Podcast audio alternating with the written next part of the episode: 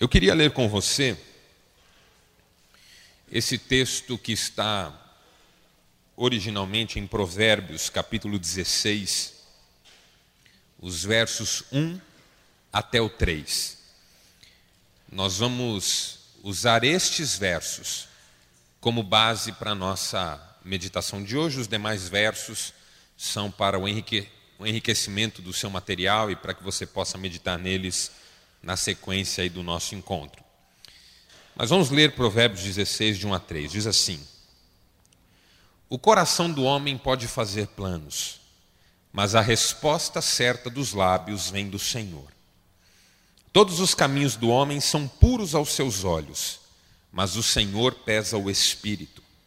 Confia ao Senhor as tuas obras, e os teus desígnios serão estabelecidos. Há uma versão da Bíblia que traduz esse último versículo da seguinte forma: Consagre ao Senhor tudo o que você faz, e os teus planos serão bem-sucedidos. Esse é mais ou menos o sentido desse verso que nós lemos. Há algum tempo, uma pessoa conversava comigo e me fez a seguinte pergunta: Pastor, qual é a marca mais triste dessa nossa geração? O que é que você identifica como o ponto mais negativo dessa nossa geração? Eu pensei por um pouco, identifiquei na minha mente tantas coisas, tantos assuntos, tantas razões pelas quais eu me entristeço às vezes com essa nossa época e ao final de um breve momento de pensamentos, eu cheguei a uma conclusão que foi o que eu acabei respondendo para aquela pessoa. Eu acho, particularmente, que a marca mais triste dessa geração é a perda da sua capacidade de sonhar. Eu acho isso mais trágico do que muitas outras coisas, e acho, inclusive, que isso pode estar na base de vários outros problemas. As pessoas perderam a capacidade de sonhar. Os jovens perderam a capacidade de sonhar. Essa geração jovem de hoje não sonha, não acredita em utopias. E embora nós saibamos que na essência da utopia está o irrealizável, é importante para a juventude, em qualquer época, o entusiasmo pela utopia, a expectativa da utopia, o sonho com aquilo que parece impossível. Alguém já disse que uma pessoa não sabia que era impossível e por isso fez. É importante para a juventude acreditar naquilo que parece tão longe alimentar sonhos, esperanças, e a sensação que eu tenho é que mesmo a juventude perdeu a capacidade de sonhar, quanto mais os velhos, os adultos, já não sonham mais. As pessoas já não alimentam nos seus corações planos, projetos, visões. Eu não sei quantos conhecem a Bíblia de forma um pouquinho mais aprofundada, mas houve um profeta na história final do que a gente chama de Antigo Testamento, que falou sobre um derramar do Espírito que, veria, que viria na sequência e que o Novo Testamento identifica como tendo se cumprido depois da morte e da ressurreição de Jesus.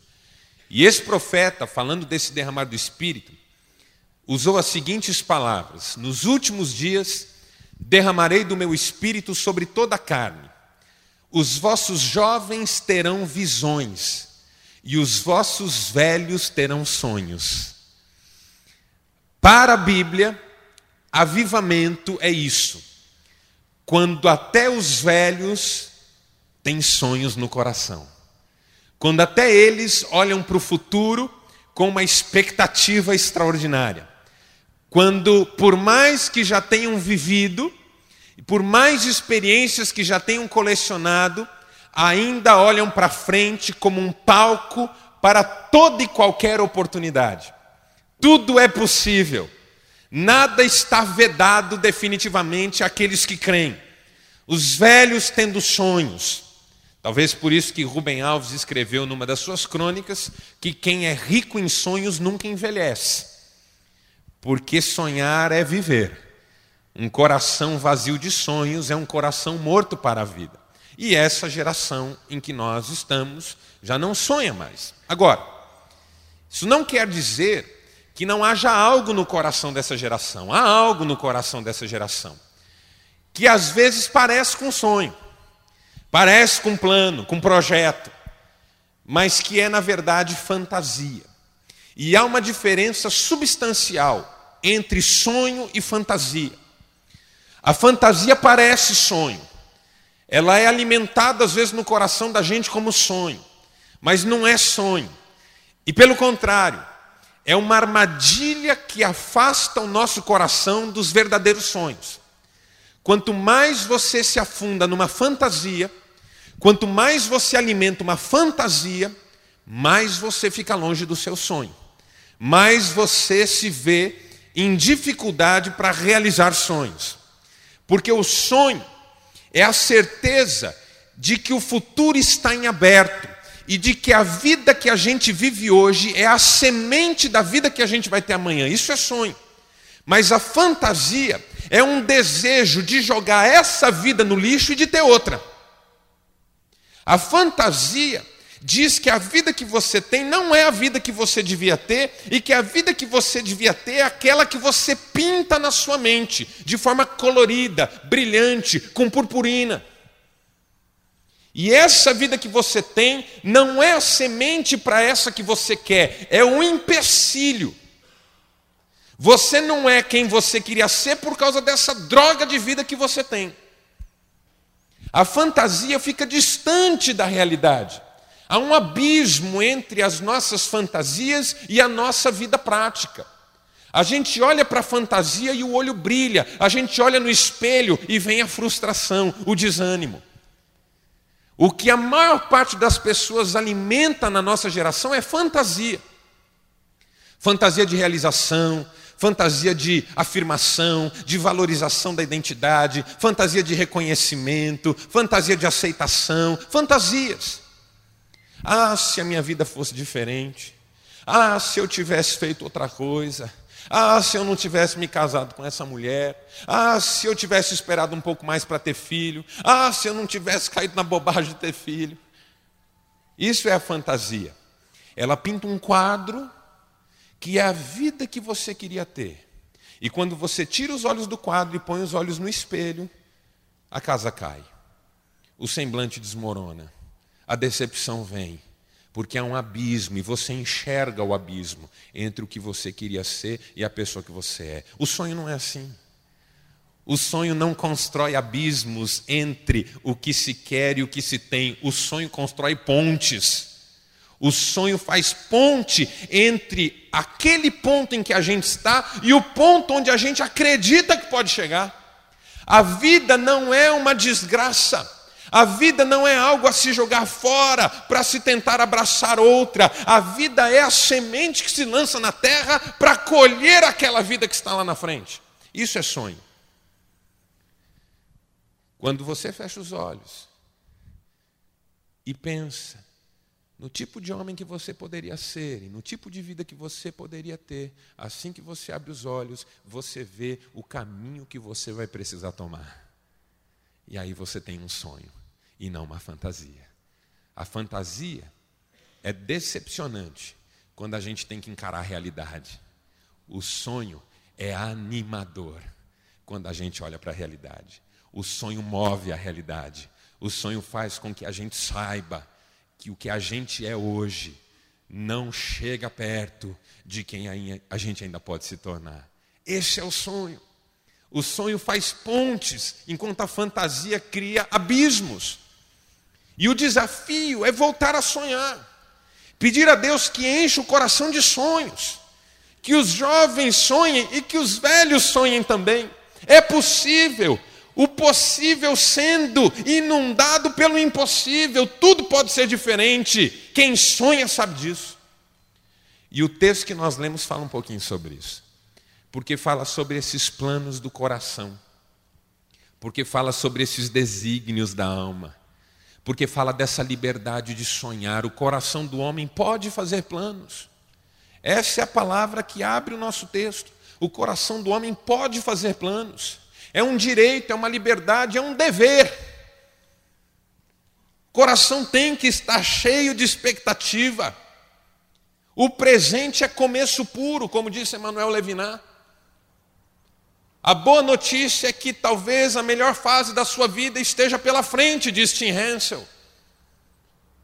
O coração tem que estar cheio de planos, mas a resposta certa dos lábios vem do Senhor. Essa é a primeira lição que a gente aprende aqui. Que o problema dos sonhos é que eles têm que ser submetidos a Deus. E essa é a vitória dos sonhos. Veja, isso não ocorre com a fantasia. Fantasia a gente não submete a nada e nem a ninguém. Fantasia é do nosso jeito, tem que ser do nosso jeito e a gente não abre mão de que seja do nosso jeito. A menina tem um sonho de casar. Ela acha que é um sonho, mas é uma fantasia. Ela quer casar de vestido vermelho. Ela quer casar no campo. Ela quer casar à beira de um rio. Ela quer casar chegando numa carruagem. Ela quer casar com um instrumental de cordas tocando enquanto ela passa pelo corredor. E o marido dela, o noivo dela, é office boy.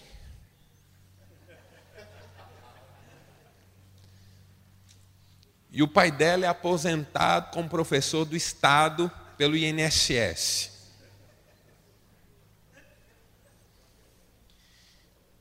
E ela diz assim para o noivo: dá um jeito, eu não abro mão do meu sonho. Não, você não abre mão da sua fantasia. É de fantasia que a gente não abre mão. Você tem uma fantasia de ser o homem mais rico da rua, da família. Seu pai ainda vai ver que ele estava errado quando ele dizia que você não ia dar nada. Então você assume que você vai ser muito rico, ainda vai pagar o plano de saúde do velho. Você vai viver enquanto eu pagar, pai. O dia que eu parar de pagar, você já era. E aí você trabalha, se esforça, estuda, mas as coisas estão difíceis. Sonho a gente submete, fantasia não. Em nome do sonho a gente não vende a alma, mas em nome da fantasia a gente vende. Porque fantasia a gente não negocia. Eu quero ser o homem mais rico da rua. Se eu não vou conseguir trabalhando, eu vou roubando mesmo. Se sendo honesto a gente não chega a lugar nenhum, eu vou ser desonesto mesmo. Porque fantasia a gente não negocia. Fantasia do nosso jeito tem que acontecer do nosso jeito e a gente quer que seja assim. Fantasia a gente não submete às pessoas e muito menos a Deus, mas os sonhos a gente submete. A gente sonha em ser alguém de sucesso, famoso, quem sabe, mas a gente coloca o sonho diante de Deus e diz: Senhor, se tu quiseres isso para mim, se isso não for acabar com a minha vida, se isso não for acabar com a minha família, se isso não for acabar com os meus valores, se isso não for me desviar de ser o homem que o Senhor quer que eu seja. O coração do homem pode fazer planos, mas a resposta certa dos lábios vem do Senhor. Sonho a gente submete, fantasia não. Sonho a gente diz, pode ser, Pode não ser. Se Deus não quiser, eu tenho certeza que Ele tem algo melhor para a minha vida. Agora, fantasia não. Se a gente não consegue com Deus, a gente pede para o diabo. Essa é a primeira lição que eu aprendo. Que a gente precisa submeter os nossos sonhos a Deus, orar sobre eles. Você tem um sonho de ver seu filho advogado, mas se é um sonho, você submete o sonho a Deus. Senhor, eu quero muito que ele seja um advogado, mas mais do que isso, eu quero que ele seja um homem de bem, de caráter, decente, que vá fazer diferença nessa geração. Agora, se for fantasia, aí a gente impõe sobre o menino, ainda que isso acabe com a vida dele. O menino quer ser outra coisa, ele quer ser arquiteto, mas não, o seu a sua fantasia de ser advogado que você às vezes não foi, ou e não é tudo que você queria ser, ou é tudo que você queria ser e quer projetar isso no menino, isso vai se impor sobre ele. Veja, fantasia a gente impõe. A mãe quer a menina seja bailarina. A menina nem de dançar gosta. Mas a mãe vai matricular ela no balé. E a menina vai querer largar, e a mãe vai fazer ela continuar.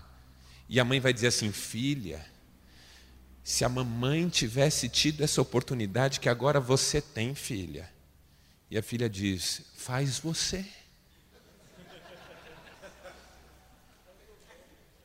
Eu estou velha, filha. Eu não consigo mais fazer isso. Fantasia, a gente vai atrás, nem que a gente tenha que vender a alma no processo, nem que a gente tenha que perder as pessoas que a gente ama. Quando a gente tem sonhos, a gente submete. Senhor, meu sonho é que minha filha seja bailarina, mas se ela for enfermeira para servir ao Senhor com dignidade num hospital que atenda pessoas que estão precisando, e se ela fizer isso com amor, eu vou ser o pai mais feliz do mundo, eu vou ser a mãe mais feliz do mundo. Isso é sonho. Sonho a gente não tem medo de passar pelo crivo, porque sonho só vale a pena se realizar se for bênção. Fantasia não tem que se realizar a qualquer preço. Primeira lição que a gente aprende: submeter os sonhos a Deus. Quais são os seus sonhos?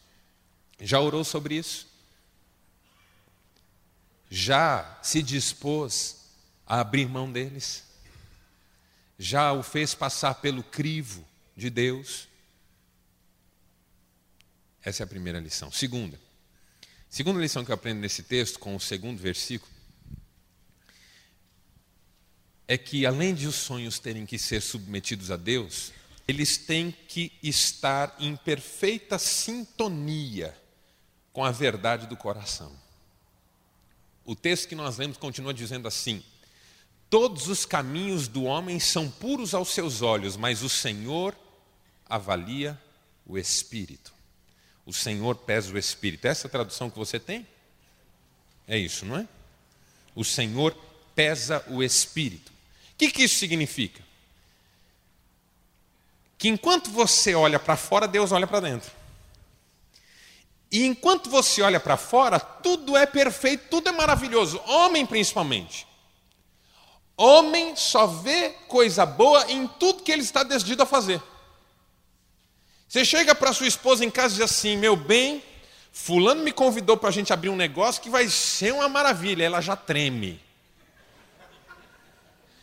Ela já puxa uma cadeira e fala: ai meu Deus, lá vem ele de novo com outro sócio. Meu bem, não, porque dessa vez vai ser maravilhoso, não, porque eu já pensei em tudo, não. Aí ela diz assim: mas meu bem, esse não é aquele fulano que deu um golpe, não, mas ele mudou. ele está mudado. Não, e aquele fulano que ele enganou, aquele cara não valia nada, não. Aquele cara mereceu. Não, mas comigo vai ser diferente. E ela fala assim: Mas meu bem, lembra aquela vez que você. Não, mas aquela vez eu não sabia as coisas que eu sei hoje. E agora vai ter um cara que vai nos ajudar. Tem como convencer você? Porque todos os caminhos do homem são puros aos seus olhos. Tudo que a gente resolve fazer é ótimo. Tudo que a gente põe na cabeça é líquido e certo. Eu nunca esqueço uma vez que um membro da igreja que eu pastoreava, numa cidade do interior de São Paulo, me procurou no gabinete, final de uma tarde. Pastor, preciso de oração, preciso de ajuda. Eu fui convidado para uma sociedade e eu queria dar o passo certo, queria fazer as coisas do jeito que elas têm que ser. E aí eu, eu vim aqui para o pastor orar comigo. Eu falei, então me conta, irmão, o que, que é?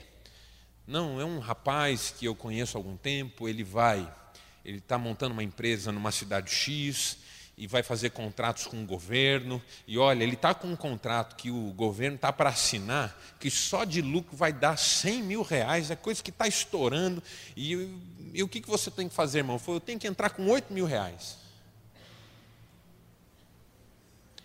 Eu fiquei pensando, assim, eu sou meio jegue. Essas coisas nunca acontecem comigo. Eu falei assim, deixa eu entender. É, às vezes eu sou meio burro, então eu preciso perguntar. É, deixa eu entender.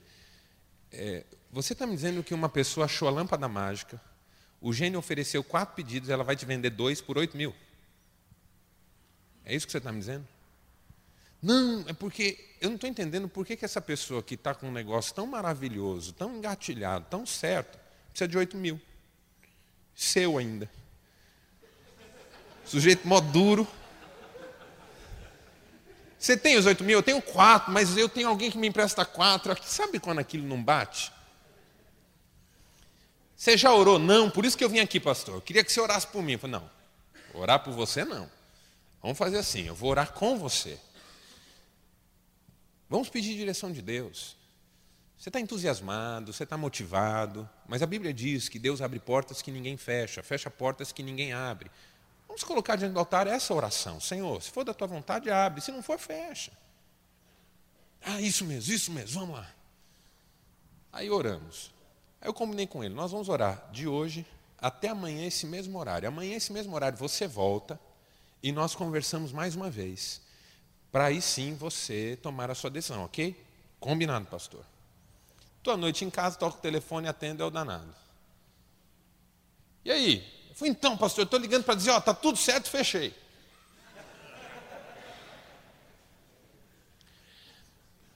Eu não sou do tipo de pessoa que gosta de se envolver na vida dos outros e muito menos de pesar sobre a vida dos outros. Se você me traz um carro para eu ver Pastor, o que você acha de eu comprar?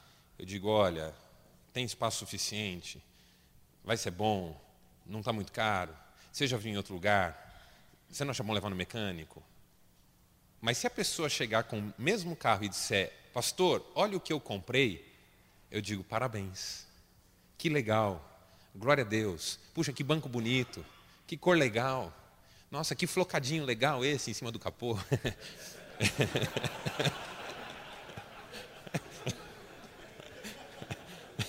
Esse degradê da pintura é sensacional. Eu acho assim, depois que fez, eu, eu quero ser a última pessoa a pesar sobre a outra, desanimá-la. É, não acho isso correto. Eu, eu acho que você pode fazer isso antes ou numa situação em que você possa reverter, mas não para humilhar e nem para se colocar como alguém que sabe das coisas e o outro é um burro, não sabe nada e a melhor coisa que aconteceria na vida dele é ele ser como você. Então, quando ele me ligou e disse, fechei, está tudo certo, eu falei, pô, meu irmão, que coisa boa. Então, que Deus te abençoe, sabe, que seja como você está sonhando. Mas no meu coração ficou muito estranho tudo aquilo. Não preciso dizer para você que ele tomou um golpe nos oito mil reais. E aí, vamos chorar junto, vamos orar junto, porque afinal de contas, é errando que às vezes a gente aprende. Mas veja, todo o caminho do homem é puro aos seus olhos. Ninguém vê defeito no que está fazendo, no que está motivado a fazer. Mas o Senhor pesa o espírito. O Senhor conhece o coração, o Senhor sabe qual é a sua motivação. Aquele meu irmão em Cristo estava vendo 100 mil no seu bolso, o tempo todo.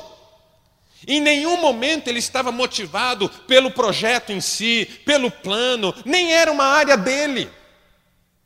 Não foi o que ele sonhou para fazer na vida.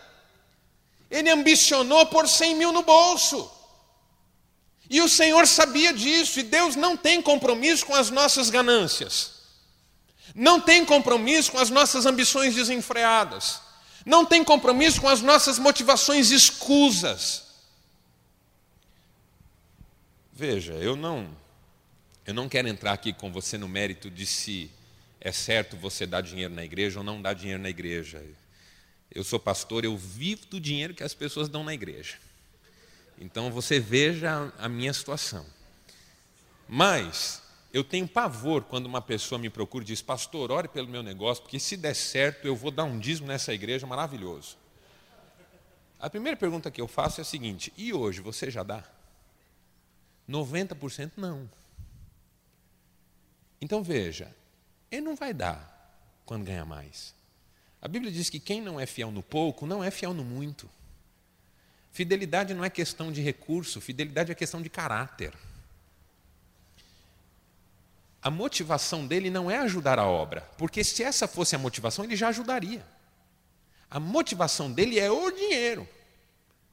E aí ele pede oração para mim, para ver se legitima espiritualmente a sede que ele tem de dinheiro. Eu posso ser um bobo e não saber isso, mas Deus sabe. Deus conhece o seu coração. Ele sabe por que você quer tanto uma coisa. Ele sabe por que razão você batalha tanto por uma coisa. E ele pode não estar comprometido com isso, porque ele sabe o como isso seria ruim para você. Essa é a segunda lição que eu aprendo sobre os sonhos. Que eu preciso orar como salmista que diz: som do meu coração. Você deve conhecer o Salmo 139, é um salmo belíssimo. O Salmo 139 diz assim: Senhor, tu me sondas e me conheces. Sabes quando eu me assento, me levanto, de longe esquadrinhas os meus pensamentos.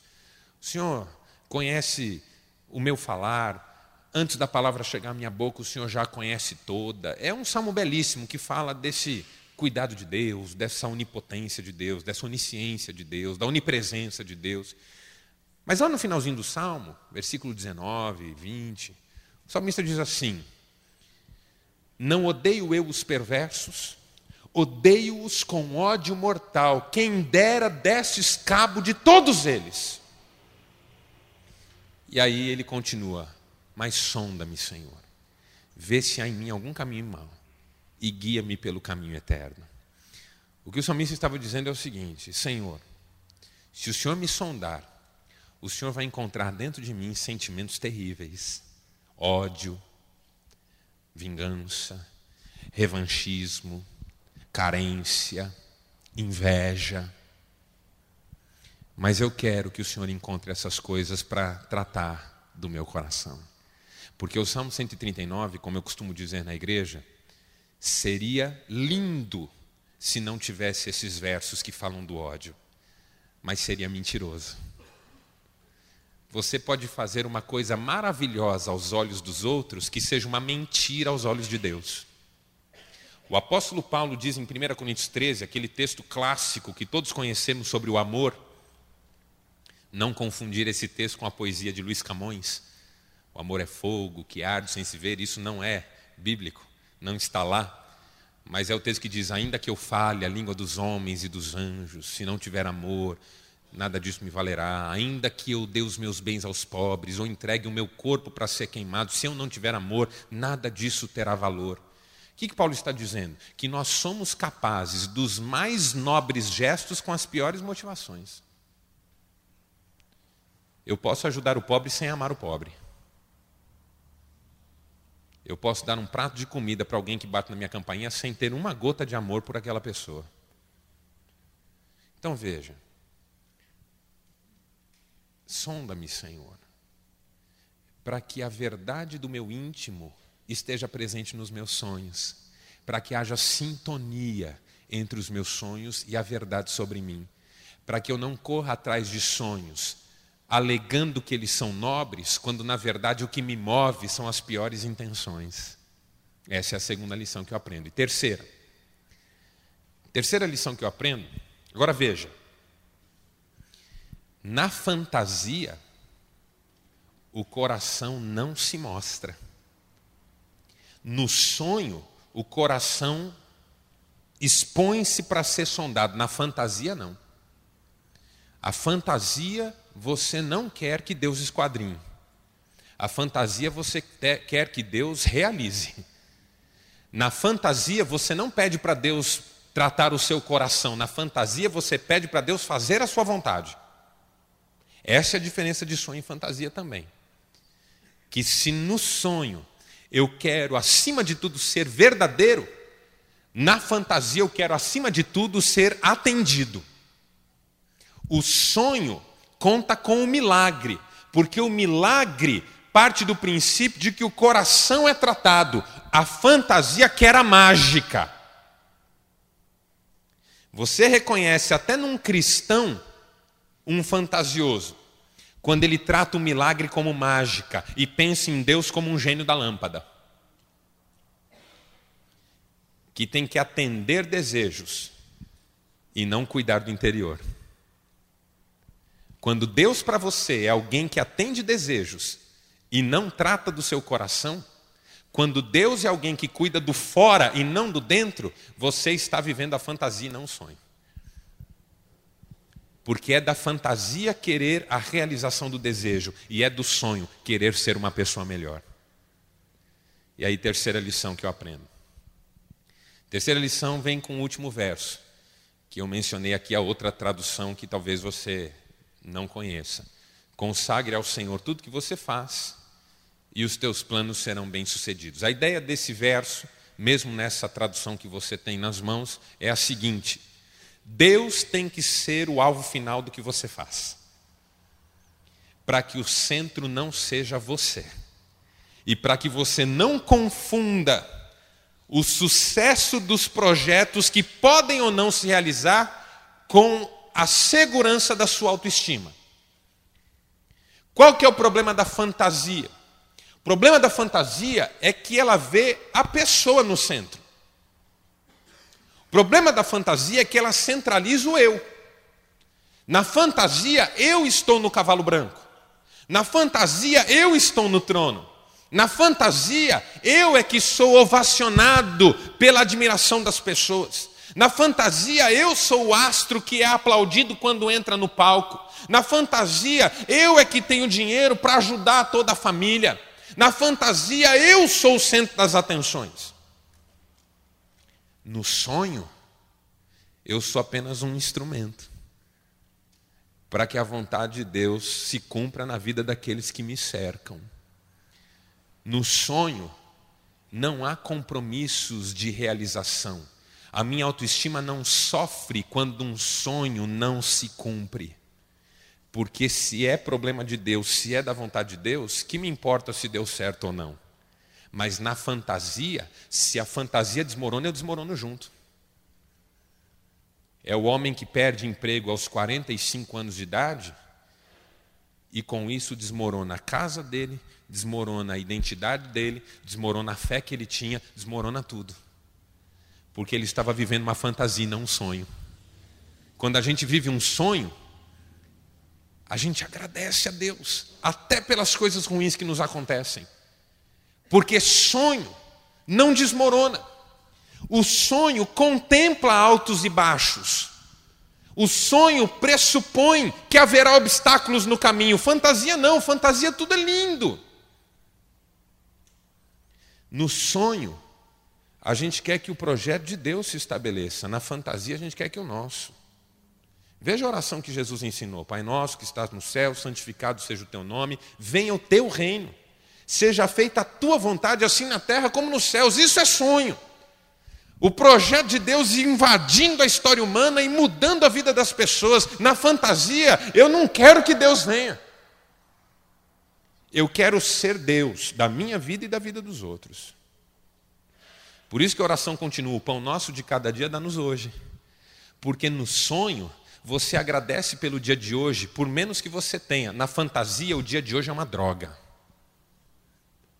No sonho, você olha para o presente e vê no presente a possibilidade de semear o futuro. Na fantasia, você olha no presente e vê no presente um atraso para a realização da sua fantasia. Quando você vive na fantasia, você acorda de manhã e você olha para a sua vida e fica pensando: meu Deus, mais um dia que eu tenho que viver nessa droga. Abre o olho de manhã, olha para a mulher, ela dormiu de bobs.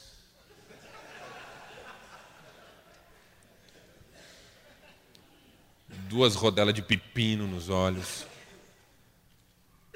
Você faz assim. Deixa eu fechar o olho mais um pouco. Vai virar Gisele Bündchen. Vai virar Gisele. Ai. Se eu fechar os olhos mais um pouquinho. Na fantasia, você abre o olho de manhã, vê que você ainda mora na mesma casa, que vai ter que entrar naquele carro que demora para pegar, vai ter que ir para aquele emprego que o seu chefe é um monstro, vai ter que atender aqueles clientes que se acham donos do seu negócio vai ter que falar com aquele sócio que você já pediu para Jesus 200 vezes para ele morrer e ele não morre. Mas você faz isso com muito amor. Porque ele vai viver melhor no céu.